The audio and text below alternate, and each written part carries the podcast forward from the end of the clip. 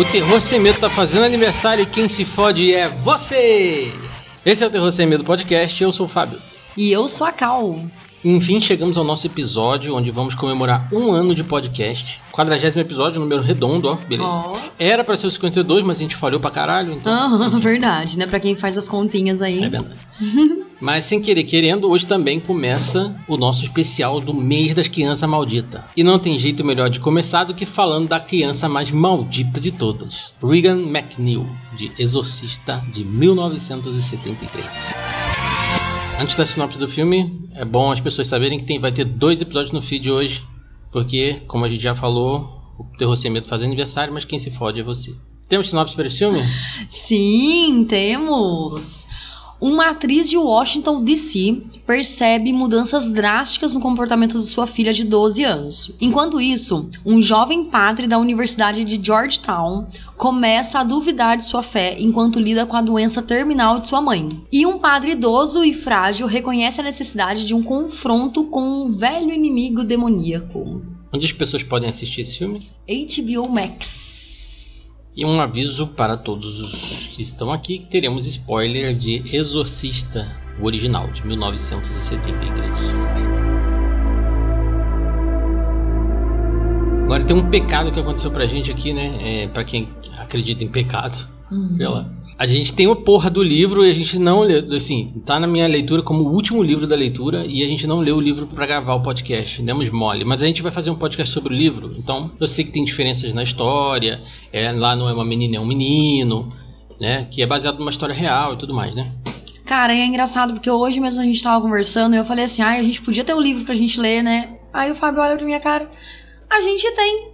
E eu, hã? E aí veio ele com um livrinho bonitinho lá. Uhum. Mas tudo bem, faz Mas tudo parte. bem, né? A gente é uma oportunidade de a gente gravar sobre um livro. Sim, sim, né? gera mais conteúdo, né? Uhum, exatamente. E é legal que o livro foi escrito pelo mesmo mesma pessoa que roteirizou o filme, né? O William Peter Blatty. Cara, eu acho que é muito difícil ter uma pessoa que não tenha assistido esse filme ainda, né? A gente mesmo já assistiu esse filme umas três ou quatro vezes junto, né? É, junto foi umas três, quatro vezes, mas eu assisti sozinha várias vezes na É, TV, alugando. Não, alugando não. Eu acho que eu sempre assisti só na TV mesmo. Segundo pesquisas, né? Porque eu dei uma pesquisada pra saber, mas não encontrei registros anteriores. Esse é o primeiro filme que fala sobre exorcismo, né? E ele tentou ser o mais fiel possível dentro de uma questão de exorcismo. E ele é o filme que dá start a essa moda de exorcismo que existe no, tipo, na cultura pop, porque aqui- isso é cultura pop, né? não só na cultura pop, né? Mas ele dá um, um start mesmo na questão de exorcismo na, na vida mesmo das pessoas, né? As pessoas Sim. começam a ter medo dessa questão de estarem possuídas por demônio, porque o exorcismo em si ele já existia antes, né? As pessoas já eram possuídas antes. Mas até porque essa a história do exorcista, ela é baseada num caso que aconteceu em 1949, né, com um garoto. Então, isso já existe registros, né, de exorcismo na Igreja Católica e tudo, mas isso inspirou inclusive o exorcismo da Annelise Mitchell. Mitchell. Uhum. Né, quando ela tava lá com os problemas dela psiquiátricos ou não, né? É, o filme do Exorcista, ele meio que deu uma. Deu uma. Como é que eu posso dizer? Ele deu. Ajudou, talvez. Ele ajudou mesmo, né? A família dela a acreditar piamente que ela estava possuída e não com problema psiquiátrico. Então isso deu um boom, né? Uhum. Não só na venda dos livros também, mas também Sim, na questão sim. de exorcismo. Então, cara, esse filme mudou muito, né? É, né? Ele, ele é verdadeiramente um divisor de águas ali. Tipo, eu sei que logo dois anos depois tem o Tubarão também, que também é um. que criou o conceito de blockbuster, apesar do, do Exorcista ser um blockbuster no conceito, mas não ser chamado de blockbuster, porque foi criado esse conceito depois do Tubarão. É verdade. E O Exorcista foi um filme que com maior bilheteria em 73, né? Uhum. Então, apesar do conteúdo polêmico, que é um filme de terror também, porque é muito difícil um filme de terror, até hoje em dia mesmo, né? Ele emplacar e ser, ter muito mais. Sim. ser um sucesso de Ah, bilheteria e superar. até o It. É, até né? o It 2017. 2017. Então, falando de bilheteria, né? filme, é, maior bilheteria em filmes de terror, é, o It conseguiu superar em 2017 só. Há quantos anos depois, cara? Uhum, Né? uhum, E exatamente. não só isso, né? Ele, o, filme, o filme de terror, a gente faz podcast de, de filme de gênero, né? Porque a gente gosta de, de filme de gênero. E é, também é, é- são filmes que são jogados a escanteio, né, cara? Tipo, ele foi indicado a quanto? 10 Oscars? Foi 10 Ele Oscars. só ganhou dois, velho. Aham. E, cara, como o assim? fato de ser indicado a 10 Oscars é muita coisa, porque É é, um filme de coisa. terror, é um filme de nicho, né? Sim. Cara, você assiste o filme agora, a gente assistiu o filme ontem. O filme, ele, ele tem um ritmo de um filme de hoje, Aham. né? É verdade. E ele é tão assustador quanto, né? Independentemente de quando você assiste, você assiste antes quando você é pequeno, você assiste adolescente, você assiste adulto, ele continua te aterrorizando um pouco, assim, sabe? É di- o diretor desse filme é o William Friedkin, que morreu esse ano, inclusive, né? É, em É, agosto agora. É, morreu agora há pouco. E ele, ele teve a felicidade de, talvez, de não ver o é, a continuação agora, né? É Porque as, verdade. as continuações, o Exorcista, o Herege, foi dirigido pelo John Borman, que é um cara que odiava o William, o William Friedkin, odiava o conceito do Exorcista. Caramba. A gente assistiu, eu acho um filme péssimo também. E ele achava que o filme dele ia ser melhor do que o, do que o Exorcista primeiro e tudo mais. E porra nenhuma, né? Quem, quem que lembra de O Exorcista o Herege? Eu acho que é muito pretencioso. Até quando você quer fazer um filme muito foda, que não seja nenhuma continuação de Exorcista, mas seja sobre. Cara, até mesmo Emily Rose, entende? Que é um filme sobre possessão, que, querendo ou não, é baseado em Exorcista. Cara, é, ele é, é um filme muito bom, mas ele nunca vai ser um exorcista, sabe? Porque tem toda a, a circunstância também, sabe? De zero filme pra um filme foda. Que que é o John, quem que é o John Borman perto de do, do William Friedkin? O William Friedkin dirigiu Operação França. Não sei se você já assistiu. Não cheguei a assistir. O Operação França, cara, ele tem uma cena de perseguição de carro que, mano, você não acredita que aquilo foi feito de verdade, cara. É inacreditável, é uma das maiores cenas de perseguição de carro do cinema, assim, é foda. O Viver e Morrer em Las Vegas também é um grande filme. Ele tentou prezar pelos efeitos especiais. Hoje em dia a gente consegue ver que são efeitos especiais, né? É, a gente vê até os fiozinhos em alguns É momentos e verdade. tal. A gente é vê- bem pouco, tem que estar prestando muita atenção. Sim, sim. Como a gente já assistiu várias vezes, a gente acaba prestando, assistindo, prestando atenção em outras coisas. né? É, a gente assistiu a versão que foi relançada em 2000, né? Que adicionaram 11 minutos né, de cenas é, extra. E tem Que é a efeitos versão especiais que você digital. nunca viu. É, a versão que você nunca viu. E tem as- acrescen- eles acrescentam é, efeito digital também no filme. Sério? Em que Uhum. ponto? Na hora que a menina desce da escada, Uhum. porque eles não. ele- essa cena foi gravada naquela época, mas eles não estavam conseguindo apagar as cordas. Ah, tá. Então esse é o efeito digital. É. Ah, e- tá, não, não. entendi. Também tem um momento que a Regan olha pro médico e ele, ela faz a cara do Pazuzu. Do Pazuzu. Hum, uhum, é verdade. E aí é um efeito digital também, que foi feito depois. Uhum. É, assim, eu acho que a única coisa que dá pra criticar, talvez, que nem tanto, é a cena da escada, porque você vê claramente que não é a Regan. É, verdade. É uma mulher, é uma Aham. mulher adulta. É uma né? mulher adulta e eles fizeram, tipo, uma, uma maquiagem bem estranha nela. Sim, mas essa cena é muito assustadora, eu Ela acho, cara. é. Apesar de ela dar um escalafrio, assim. Aham, é verdade. É verdade. De ela, é porque ela é bem crua, assim, né? Esse Uhum. filme todo, ele é bem cru. Apesar de, de eu não ter medo mais do, de assistir o Exorcista, esse filme, ele, ele dá um ruim na gente, né? Uhum, dá, bastante. Ele deixa o clima pesado, né? O filme ele começa com uma cena do deserto, né, que o padre ele encontra várias peças, né, várias partes da escultura do, da escultura do Pazuzu e é uma curiosidade assim meio engraçada é que eu nunca tinha prestado atenção que o filme começa dessa forma.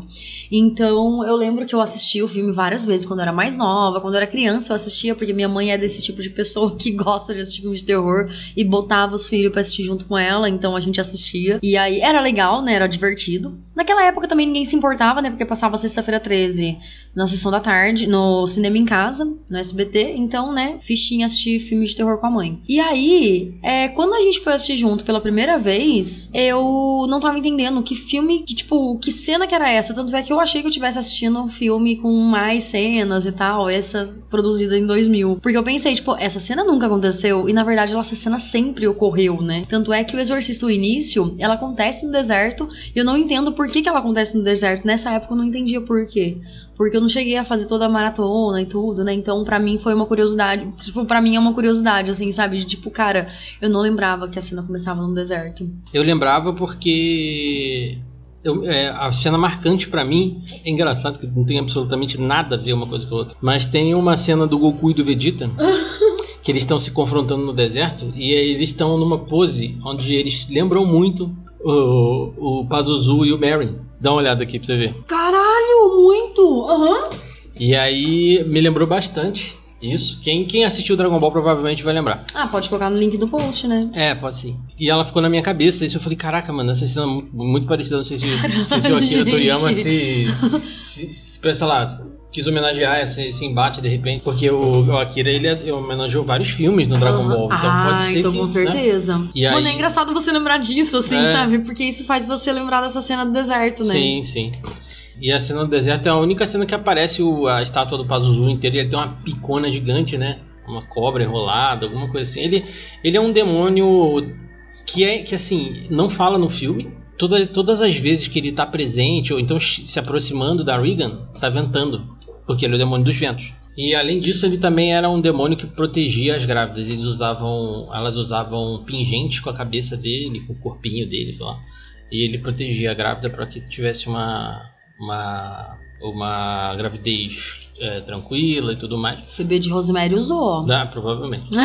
É, mas é, o- assim, a- talvez uma crítica que outra crítica que dê pra gente fazer é o é o transformar divindades de outras religiões em demônios, né, pela, pela igreja Uhum. e tudo mais. Assim, era um produto da época, né? Isso não, não, não havia esse tipo de crítica antigamente. É, Né? verdade. Porque é a, é a crítica do, do monstro do Estranho Oriente, né? Então, que é um clichê do cinema. Aham. A gente vê até hoje. A gente já falou sobre isso no filme, É, verdade. que é o Livrai-nos do Mal. Mas, cara, assim, quanto ao filme em si, não tem muito o que se falar, né? O filme também, no, no início, a gente vê bastante a, a relação da, da mãe, né, da Chris McNeil e da Reagan. É uma relação muito gostosa, assim, sabe, entre as duas Sim. e tudo, né, porque ela é uma mulher divorciada. Então, a, a Reagan, ela tem um contato com o pai. Na verdade, a mãe tem mais o contato com o ex-marido por telefone e tudo, né. Ele parece ser uma pessoa meio distante, porque vai ser o aniversário dela e o pai parece que não vai e tudo, né, pela conversa no telefone, assim. Então, elas têm uma relação muito boa, assim, as duas, né, e a gente vê tudo isso. Interessante a gente, a gente ter essa, assim, a gente se deparar com todas essas. com esse relacionamento das duas, porque quando começa a mudar essa relação. Fica, fica uma coisa ruim, assim, porque ela não é uma adolescente que detesta a mãe, que detesta ficar junto e tal. Ela é uma adolescente muito amorosa com a mãe. Uhum. Então ela começa a ter aqueles, aqueles embates de puberdade mesmo. E o. Inclusive os médicos eles comentam sobre isso, né? Quando eles vão analisar ela antes de. De fazer todo o procedimento neurológico, todos os testes. Ela vai para uma ressonância magnética também. Acho que é uma tomografia, não sei. Ele, antes de tudo isso, só, analisando mesmo ela, pessoa, assim, fazendo alguns exames, ele já pensa que ela tá na puberdade. Só que a mãe dela sabe que não é. E, cara, a gente vê que não é também, porque a gente vê essa relação das duas, né? É uma relação bem bonita. Então a gente começa a ver essa mudança de temperamento da, da Reagan, né? Que ela começa a ser, parece, uma adolescente comum de hoje em dia, que é super revoltada e tudo, pra depois ela, pá, possuída. Assim, aparentemente parece que não há nenhuma conexão entre o entre o Mary e a Regan, né? Pra, pra, que, o, pra que o Pazuzu vá direto nela, né? É. Mas a gente vê ali que a mãe dela, quando sai do trabalho, ela passa pelo, pela igreja ali, eu acho. Não sei se é uma Uhum. igreja ou uma faculdade, não sei. Onde os padres estão. E ela sempre vê o padre Carras É. é, ali e ele meio melancólico. Ela fala que ele não tem um semblante melancólico e tal. E aí ela tem uma conexão com ele, né? E a gente, tipo, eu não sei realmente. eu não- assim, isso não faz. não- também pra gente isso não, não interfere muito na história, né? Mas o filme, ele é, o foda dele é que, que eu acho mais interessante dele é que ele fala muitas coisas pra gente sem falar, né? Tipo, ele Uhum. mostra, na verdade, né? Tipo, essa, a questão da relação, a, a perda do, do, do padre Carras, perda da fé, né, dele, que ele... Primeiramente ele tá no metrô e o cara assim, ah, padre, ajuda um devoto aqui, Aham. assim, e ele olha e, e vai embora. Então você fala, caralho, o padre não ajudou um cara que é... O cara bebe, fuma, eu não sei se padres normalmente bebem e fumam, não sei, algum padre ouve a gente... né? Aham. Dá pra ver que ele é um cara que tá perdendo a fé ali, né?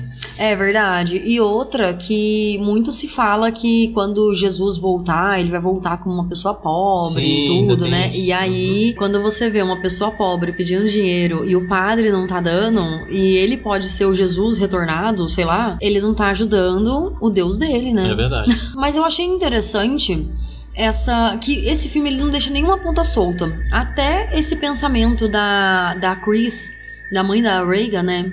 Sobre o padre Caras é relevante porque, cara, se todos os dias ela passa e vê um padre meio triste, saindo do mesmo lugar sempre, e ela tá ali, é, isso acaba intrigando a gente, né? Eu sou essa pessoa, que eu vejo uma pessoa todos os dias com o mesmo semblante, sei lá, tipo, triste ou alguma coisa assim, isso me chama atenção, sabe? Ou porque chama atenção porque a pessoa ri demais e é, parece ser agradável, ou chama atenção porque eu fico pensando, cara, o que, que essa pessoa passa na vida dela pra ela todos os dias não mudar, sabe? Uhum. Não ter, sabe, assim. Então eu, eu fico pensando assim, então não deixa uma ponta solta, né? De ah, de repente ela criou uma conexão com o Padre Caras. É. Não, sabe? E o padre parecia que era fã dela, né? Ele, Uhum. Porque assim, a gente É, sabe ele que ele gostava de assistindo. filme, é, que ele gostava de filme, que ele falava com, com um policial que tava investigando o caso sobre filme, e o policial chama ele pra assistir o filme, ele fala, eu já vi. Aham. Então ele é, ele é fã dela, teoricamente, É, né? porque ele fica assistindo as, assistindo a- as gravações. dela. Aham. A conexão é essa, assim, cara, ela, ela é uma conexão simples que você não precisa explicar nada e talvez tenha caído ali na Regan porque ela tava brincando com uma tab- um tabuleiro de Ouija. Pode ser que tenha acontecido isso, que ela chama de Capitão Rudolph. Rudolph, aham. né? Depois que o demônio entra, esse, o filme ele fica um, um ele, ele vai construindo a- a- aquilo aos poucos, né? Quando o demônio efetivamente entra no corpo dela mesmo, que aí começa tudo aquilo, você fica, ca- cara, a maquiagem é muito bem feita, cara. Muito. É muito. assustador, tem umas cenas que é realmente assustador, assim. Aham. E ela atua muito bem, né? É, ela atua bem. Cara, Muito eu bem. fiquei, assim, impressionada com, com a atuação, assim, tipo, ela, a gente foi pesquisar, né, ela tava com 15 anos na época, né, 14, né, É, na época da gravação, é. com 14 anos, e cara, é pra um segundo filme, é terceiro filme dela, Ah, é terceiro? terceiro filme, terceiro filme, cara, é muito boa a atuação. Mas infelizmente ela ficou com o estigma do exorcista, né? Porque ela foi, como é que fala? Perseguida? perseguida, né? Porque esse filme ele é profano, cara. Ele é profano. Apesar da gente não ser católico e tudo mais, não ser cristão, né? A gente vê que o filme é profano É, pra caralho, profano, né, cara? aham. Ela fala, fuck me Jesus. Tipo, Aham. pô, uma criança de 12 anos, assim, né, cara? É verdade, você tipo- olha assim, cara, não é um vocabulário de uma criança de 12 anos. Porque ah, tem muita- muitas pessoas falando que ela se masturba com, com o negócio. Ela não tá se masturbando, ela tá se esfaqueando, né? Aham, se Cara, encruizando. Não é porque é se encru- É, se- encrucificando. se- é. Não só isso, né? Não- e não foi só a gente. O Max von Sydow, que fez o Padre Carras, ele às vezes ficava sem, sem conseguir falar as falas dele, porque ele falava que essa menina, o que essa menina tá falando? Puta que pariu. Cara, deve ser muito, muito horrível, né? Você chegar a ouvir isso, você esquece as suas falas mesmo, né? Sim. E é interessante falar sobre ele, né? Que ele é um velho lá, né? Tá todo fudido já e tal, tipo, de, de saúde, né? Mas ele só tinha 43 anos, né? Ele foi envelhecido. E, cara, a maquiagem é tão boa, porque muitas vezes a gente vê o envelhecimento de pessoas em filme e eles esquecem da mão, né? Aham. Lá eles fizeram maquiagem até na mão dele. É sensacional. E bom. era todos os dias 5 horas de maquiagem. Cinco horas de maquiagem. Uhum. Ele não aparece tanto no filme, né? Ele tem, É. ele tem as cenas iniciais e cenas finais só. É verdade. Mas realmente deve ter dado um trampo ali, né? Uhum. Não, e o Max von Sydow, acho que ele e a Ellen Burstyn, que é a mãe, a Chris McNeil, é, acho que são os maiores nomes do filme, né? E cara, sabe o que é engraçado? Ele, hoje, tá com a mesma cara dele no filme. Tipo assim, eles É. conseguiram envelhecer ele de uma Até- forma que ele ficou com a cara dele. Até 2020, que ele Aham, 2020. é verdade. Aham, Dá pra ver a cara dele no Star Wars, o Despertar da Força. é Ele mesmo, tá né? Aham. Cara, é sensacional. Quando eu vi a fotinho dele lá, eu falei, mano, ele tá com a cara dele no É. filme. Uhum. É que ele não mudou muito, né? Aham. Tem umas curiosidades engraçadas assim do filme, que a gente não precisa entrar tanto no- nos acontecimentos do filme, porque esse é um filme, cara, ele. Quem não assistiu já viu pelo menos a maioria das cenas. né? Uhum. A virada de cabeça, É, o vômito. de sopa, que Uhum. era sopa de ervilha, o vômito, cara, pior que eu adoro sopa de ervilha e, cara, é foda, né? Pior que assim, quando a gente olha que é sopa de ervilha, a gente sabe, a gente vê que a consistência de sopa de ervilha quando, ele- quando eu faço, né? Tem aquela Aham, consistência. é verdade. Tem aquela consistência. E não fica tão nojento. É. Porque pra mim, quando eu vejo gente vomitando em filmes, é, eu sinto É, que ela tá vomitando o que ela branco, comeu. Então é meio. Agora, quando você vê que é sopa de ervilha, eu fico tipo, ah, tudo bem. E é foda que tem uma- na hora que o padre toma um vomito na cara, ele faz. muito bom isso, cara. Muito bom, muito bom. Que acho que ele deve ter ficado surpreso, talvez, né? Aham, sim, eu acho que ele não esperava Uhum. isso, né? E no filme a gente vê muitas contorções mesmo da, da Linda Blair, né? Da Reagan, no caso, né?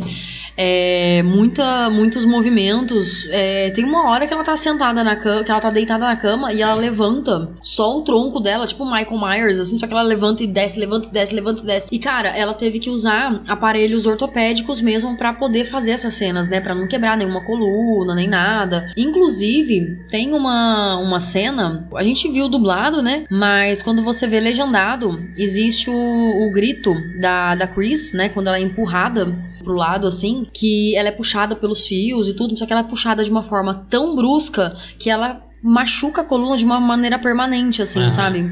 E o grito que ela dá é um grito real de dor, caralho. saca? Então, esse filme, o, o diretor ele quis fazer, quis trazer muita realidade, né? Tanto na questão da possessão, quanto tanto é que eles tinham, né, uns padres lá também, tanto pra Hum. benzer o lugar também, né, por conta do, do assunto E acho que até tal. pra dar um, dar- um tom assim pra galera ficar assustada também e tal. Sim, exatamente. E aí a gente tem, dentro do, do elenco do filme, a gente tem o Padre Dyer, que é o William O'Malley. E ele atuou em- só em Exorcista, porque ele era um padre real. e ele atuou no filme, tudo. Ele atuou até bem, né? Ah, sim, sim. Ele atuou até bem. E ele também ajudou como conselheiro técnico durante o filme. Então, então foi. Ele queria mesmo, né? O diretor queria uma questão mais real, uma atuação mais real na possessão, na forma que você faz, o exorcismo e tudo. Então eles tinham mesmo Uhum. padres lá, além do, do padre. E do Mary e do, e do, Sim, do sim. Carlos. Então Rola foi bem boatos interessante. Rola boatos de que o, o William Friedkin dava tiro pra cima no, no- É. é, dentro do set, que ele dava tapa na cara dos atores. É, ele que dava ele fazia a, a Ellen Burstyn fa- refazer as cenas dela até ela ficar muito estressada. Aham, sim, Então, verdade. Inclusive, vários desses tapas na cara ele deu no Jason Miller, Mi- Jason Miller, pra ele ter algumas tremendo. reações. Tem uma cena que ele tá tremendo, né? É, então, e tem reação à possessão, sabe? Assim, então algumas cenas ele dava tapa na cara, então ele ficava com dor e ficava pasmo, assim, com isso. Hum. E aí filmavam a cara dele, assim, sabe? Eu acho isso too much. É, demais, Né? demais. Eu acho abuso, Aham, abu- a- abusar a autoridade de diretor, fazer esse tipo de coisa. aham. Assim, inclusive ter machucado a coluna da Ellen Burstyn até hoje, né? É, então. Ela é uma senhora hoje em dia e tudo mais, mas apesar disso, falavam que ele era muito legal com a Linda Blair. Aham. Ele gostava muito dela e tudo mais. Ah, pelo menos isso, né? Porque ela era uma atriz nova, É, né? era Então não tem como, não tem como abusar dessa forma assim também. Sim. Maioria das vezes a gente assistiu dublado, né? Eu gosto muito de filme dublado, Aham. mas Eu assisti legendado algumas vezes também. Mas eu gosto dele legendado. A gente poderia ter assistido legendado depois É que eu me verdade, toquei. né? Eu não sei por que, que a gente também não assistiu. Por quê? Por causa da voz da Regan, né? Porque quem fez ela foi uma outra. A voz dela possuída foi uma outra atriz que comia ovo cru, fumava cigarro, bebia. E ela não foi acreditada no filme, né, cara? E parte da atuação é dela também, né? Então ela ficou puta da vida. Aham. Se eu não me engano, ela chegou a processar. Processar. Aham. Tanto ela quanto a dublê da Reagan também, que anda de, Entendi. de costas lá. E algumas cenas, ela na cama, a, essa dublê da Reagan também fez. Principalmente na parte de quando ela tá deitada de lado e soltando o, o vômito verde dela, né? Que daí tem todo um, um equipamento que tá na boca dela, assim, pra soltar o vômito, essas coisas assim. E a Reagan não conseguia, não sei se ela não conseguia fazer ou não queriam fazer isso com uma criança de 14 anos, É, né? pode, pode ser. O nome da, da atriz que fez a voz da Reagan é a Mercedes McCambridge. Ela fez, ela fez a voz do demônio, né, no caso. Sim, caralho, é uma voz mega assustadora, que não tem efeito especial, né, cara? Uhum. E ela, como falam, né, ela desistiu da sobriedade pra poder fazer essa voz, né? Então, que nem você falou, né, ela bebia pra caralho, ela fumava pra caralho. Se liga, hein?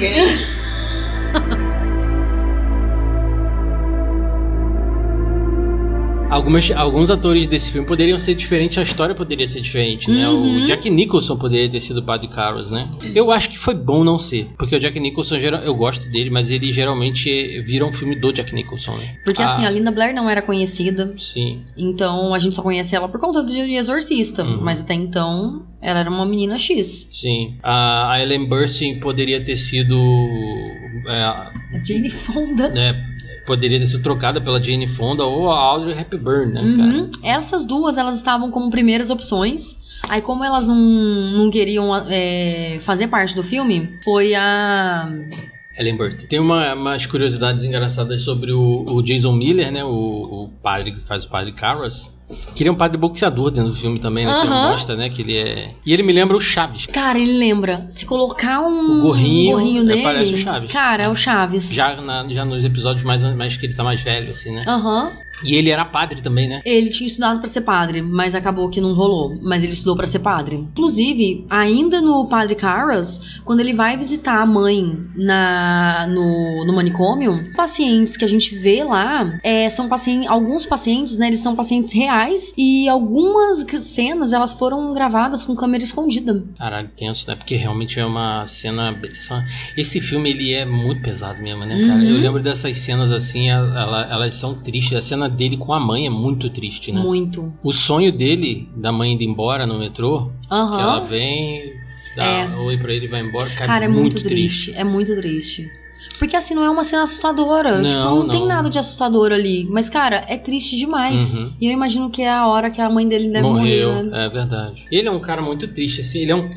É, ele, ele lembra pessoas que a gente conhece, assim, né? Tipo, pessoalmente. Ele, ele, é, meio tristão como algumas pessoas que a gente conhece. É verdade. Ele parece ser aquela pessoa que ele, sei lá, ele tá perdendo a fé, ele não tá, não tá vivendo a vida que ele gostaria de viver. Então É. ele vai só indo.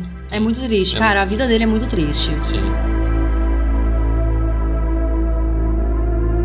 O Exorcista, ele ganhou algumas continuações, né? Como eu já até comentei, o Herege, que é uma bosta. O Padre Carras volta no Exorcista 3, ele é o protagonista do filme. Então, ele volta no filme 3, né? O, o Padre Carras, né? Ele volta com outro nome, como o Paciente X, porque a gente vê ele cair e tudo mais, só que a gente não vê ele morrer. É, porque tem ele ainda mexe a sangue. mão É. e tudo, né? Até o padre Mas- Dyer, ele faz a unção nele, Sim. né? Esse filme 3, ele tem duas versões, só que eu nunca consegui achar uma das versões desse filme. E aí, além disso, né, tem, tem agora um filme esse ano, que sai, que sai nessa semana, da saída do podcast, que a gente vai assistir no cinema e vai gravar podcast também. Eu ia falar que vai ser a primeira vez que eu vou ver um filme do Exorcista no cinema, mas Sim, eu não, eu, também. assisti o início. Ah, você assistiu o início, verdade. E inclusive assisti no cinema vazio, porque. Esse filme tem uma ninguém. história foda com esse filme, mas eu só vou contar quando a gente gravar. O, o Exorcista o Início, ele também tem duas versões. Sério? É, ele Eita, tem uma versão que o efeito especial tá mal feito, é, é não finalizado, na verdade. E ele, ele tem um outro nome, e é- chama alguma coisa Prelúdio, alguma coisa assim. Uhum. E ele tem essa versão. O, como o Exorcista 3 também tem duas versões. E também tem a série O Exorcista, que Uhum. começou em 2016. É, 2016. 2016, né? Que a gente assistiu. Que quem não assistiu ainda, assista, porque lá Cara, é tem foda. um plot twist foda na primeira temporada. Aham. E tem um cara do RBD, pra quem gosta do RBD. Aham, é verdade. Eu não lembro o nome dele no RBD, mas ele é o padre. É o Alfonso. É Alfonso, isso. Alfonso Herrera, não é? O padre? É o padre? Não, o nome dele real é Alfonso Herrera, não é? Deixa eu ver. Alfonso Herrera é o nome dele, é Padre Thomas. Sim, sim, é porque eu lembro do nome dele, de verdade, assim. É, tem o Padre Thomas e tem um padre que você tinha um crush lá, que é o Padre Nossa, eu Marcos. adoro o Padre Marcos, nossa senhora. Vem me benzer. E... Aquelas, né? Da puta. Não tem como a gente falar de Exorcista sem falar sobre essas curiosidades e sobre os mistérios que rondam, né, a- as filmagens do desse dessa obra, né? Que nem, por exemplo, né, a casa dos McNeil que simplesmente pegou fogo durante as filmagens e exceto o quarto da Reagan, da Reagan, da Reagan, ficou tipo intacto, né? O quarto dela ficou intacto. E o incêndio foi misterioso e deixou todo o cenário danificado e tudo. Imagino que isso tenha acontecido depois, né, das É, filmagens. também, eu não imagino que. Ou seja, É... mentira. Também. É, verdade, né? Pode ser um boatinho ali também, né? Tem também uma outra, uma outra curiosidade, né? Que a, o Exorcista, ele inspirou uma atração em um parque temático. Caralho. Que, em colaboração com Warner, a Warner Bros., ela criou o The Exorcist, The Ride, uma experiência de parque de diversões com tema de terror. Imagina, né? Uma. Tá maluco, imagina. Gente, eu tenho The muito Ride medo. deve ser carrinho de, de- Deve ser um. Uma. Tipo. Aquele carrinho. Trem fantasma? É, trem Tá maluco. Fantasma. Cara, eu tenho muito medo até de ir em parque de diversões em época de Halloween, porque eu tenho muito É. medo. Uhum. Então, imagina você ir num parque que é todos os anos, todos os dias do ano é terror. Tem também uma história, né, que o se- serial killer, o real, tava dentro do filme do Exorcista, né? Não o serial killer matando as pessoas, óbvio. Mas o Paul Bateson, que faz o técnico de raio-x, e ele desempenhou um papel de assistente de radiologia, ou seja, ele estava desempenhando o papel dele que ele fazia no dia a dia, né? Enfim, ele foi preso por homicídio em 1979 seis anos depois do lançamento do filme, porque hum, depois de conhecer o crítico de cinema Edson Verrill, ele transou com o cara, né, e bateu no seu crânio com uma frigideira. Basicamente isso. E ele foi preso por isso. O que, que acontece? Depois dele ter se gabado, né, de ter feito isso, não só com ele, e com outros, outros caras, descobriram que ele tinha matado vários caras, assim, na época, sabe? E tinha como alvo homens gays, né? Principalmente na época de 77 a 78. E eles, ele embrulhava os restos mortais picados em sacos plásticos. Caralho. E eram conhecido, e ele era conhecido como assassinar, o assassino do saco. Ele aparece naquela série Mind Hunter. É, ele aparece na série do Mind, Mind Hunter também. Uhum. E é engraçado, né? Que, tipo, ele tava lá nessa. Que doideira, né, cara? Mas como os assassinatos eles só começaram a acontecer em 77, cara, o que que deu na cabeça dele de fazer isso, assim, sabe? É, ele não era assassino ainda. É, né, ele não cara? era assassino ainda. Então, tipo, ele não tava no filme como assassino, Não. né?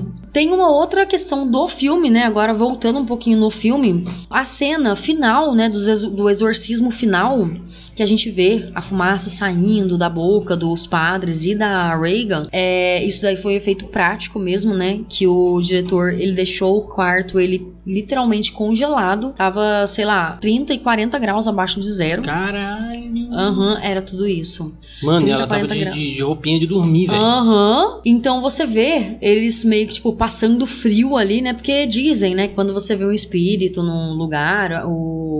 a temperatura meio que dá uma caída, assim, sabe? Fica um pouco mais frio mesmo, né? A gente vê por esses filmes de terror que dá uma. Uhum. que sai, né, fumacinha da boca e tal. E aí o diretor ele queria que tivesse um efeito genuíno de frio mesmo, sabe? Então ele diminuiu a, a temperatura da sala pra esses 30, 40 graus abaixo de zero, pra deixar bem real mesmo a questão do, do frio durante aquela cena. E dá pra ver, né, que eles estão tremendo, Porra, é. colocando Saindo o terço na, na mesa, essas coisas assim. Tem até uns cristalzinhos de gelo em cima das paradas. Aham. E sabe aquela cena icônica do filme? Que virou. que tem camiseta, tem tudo, né? Que é quando o padre ele sai do táxi e ele fica na frente da casa, né? Do, do- da família. É, e Cara, essa fica. cena é foda. Mano, Mano, essa, essa cena é cena é muito foda. massa, né? Você olha essa cena e, cara, ela diz tudo. Muito, muito. Inclusive a gente vê, né, o quarto da Reagan soltando, Uhum. tendo muita iluminação, iluminando o padre ali, que ele tá na sombra e tem o, a névoa toda, né? Essa cena icônica do de Exorcista, ela é baseada, ela é inspirada numa pintura a óleo do artista René Magritte. Tem como título, né, O Império das Luzes. E quando você vê essa, esse quadro, cara, ele é muito parecido com essa cena mesmo, sabe? É a casa toda escura, com todas as luzes bem iluminadas. O René Magritte, ele é ele é um pintor surrealista, né? Inclusive esse quadro é bem surrealista também, porque o céu é de dia e a casa tá à noite. E ele tem vários quadros também, né, que é o que é um, eu não lembro o nome desse quadro, mas são vários homens com um chapéu, tipo uma chuva de homens assim, sabe? E ele usa chapéu também, tem várias fotos dele do lado do, do quadro e tudo, então é bem é bem interessante. E essa cena, ela é meio que um eco daquela cena onde o padre. Onde eu- a cena do Dragon Ball que eu falei, que o padre ele tá. Ele, ele confronta pela primeira vez, entre aspas, porque ele já tinha enfrentado É. o Pazuzu antes nos, no- no- nos prequels a gente vê. Mas ela é meio que. o- eles agora estão preparados para se enfrentar, né? Tipo, aquela hora eles se, se encontram ali no deserto, uma estátua que acabou de ser revelada e um padre que tá ali todo decrépito, cheio de, cheio de terra, todo cansado, todo fudido. E lá você vê o, o demônio já tá dominando e o padre chega com seu, seu uniforme super-herói ali, né? Uhum. Pra, pra salvar a parada. É muito, é muito legal isso, né? E a Exorcist Steps, ou Escada do Exorcista, na tradução livre, ela pode virar, se já não virou, né? Patrimônio histórico de Washington. Caralho. Eu já vi, inclusive, texto, né, de, turi de guias de turismo e tal, tudo que eles levam pessoas pra conhecer, né, a Washington e tudo. Cara, as pessoas, em vez de querer ver a Casa Branca, o Capitólio e tal, elas querem conhecer a escadaria do Exorcista Sim. que ela fica na faculdade de Georgetown. Esse filme tem tanta coisa pra falar, né? Mas a gente já pode finalizar. O filme ele já tá no senso comum de todo mundo, a maioria. Assista, cara. Esse filme não tem. Quem tem medo, assista. Eu sei que tem muita gente ainda que não assistiu porque tem medo. Ele é um filme realmente assustador. Mas vale muito a pena. O, o, medo que você passa por esse filme vale muito. Ele te recompensa. Assiste de dia. É, assiste de dia. Eu lembro que a primeira vez quando a gente foi assistir, a gente falou, vamos assistir de dia? Pra, sei uhum. lá, né? Vai que. Vai que o Pazuzu quer vir aqui também, né? Mas e a sua nota pra esse filme, qual que é? Cinco. A minha é cinco também. Aí, ó, pronto. E a nossa média é? Cinco. Hum, que simples. Muito simples. e onde as pessoas podem ouvir o nosso podcast? Atualmente a gente está no Spotify, no Deezer, no Amazon Music, no Apple Podcasts, no Google Podcasts e agora também no Orelo. Inclusive, quando você ouve, né, cada play que você dá no Orelo, você é revertido em dinheirinhos para nós. Então, se você puder ouvir por lá, ouça por lá. Se você é old school como a gente, pode buscar a gente no seu agregador de podcast favorito procurando por Terror Sem Medo. E onde der para dar cinco estrelinhas, dê cinco estrelinhas pra gente também. E aonde as pessoas podem encontrar a gente se eles quiserem falar com a gente? Você pode encontrar a gente no Instagram, pelo arroba Terror Sem Medo 13, tudo junto e 13 numeral, ou escrever uma cartinha pra gente, terror sem medo 13 arroba gmail.com. Sim, se quiser comentar também lá no Spotify, não deixe de comentar. Exatamente, agora dá para comentar no Spotify. E o nosso próximo episódio? A Fortaleza, para continuar com o nosso tema especial do Dia das Crianças. É um filme que, cara, quase não existe conteúdo na internet sobre esse filme. Muita gente tem medo desse filme. E até o próximo Terror Sem Medo. E hoje é um dia excelente para um exorcismo.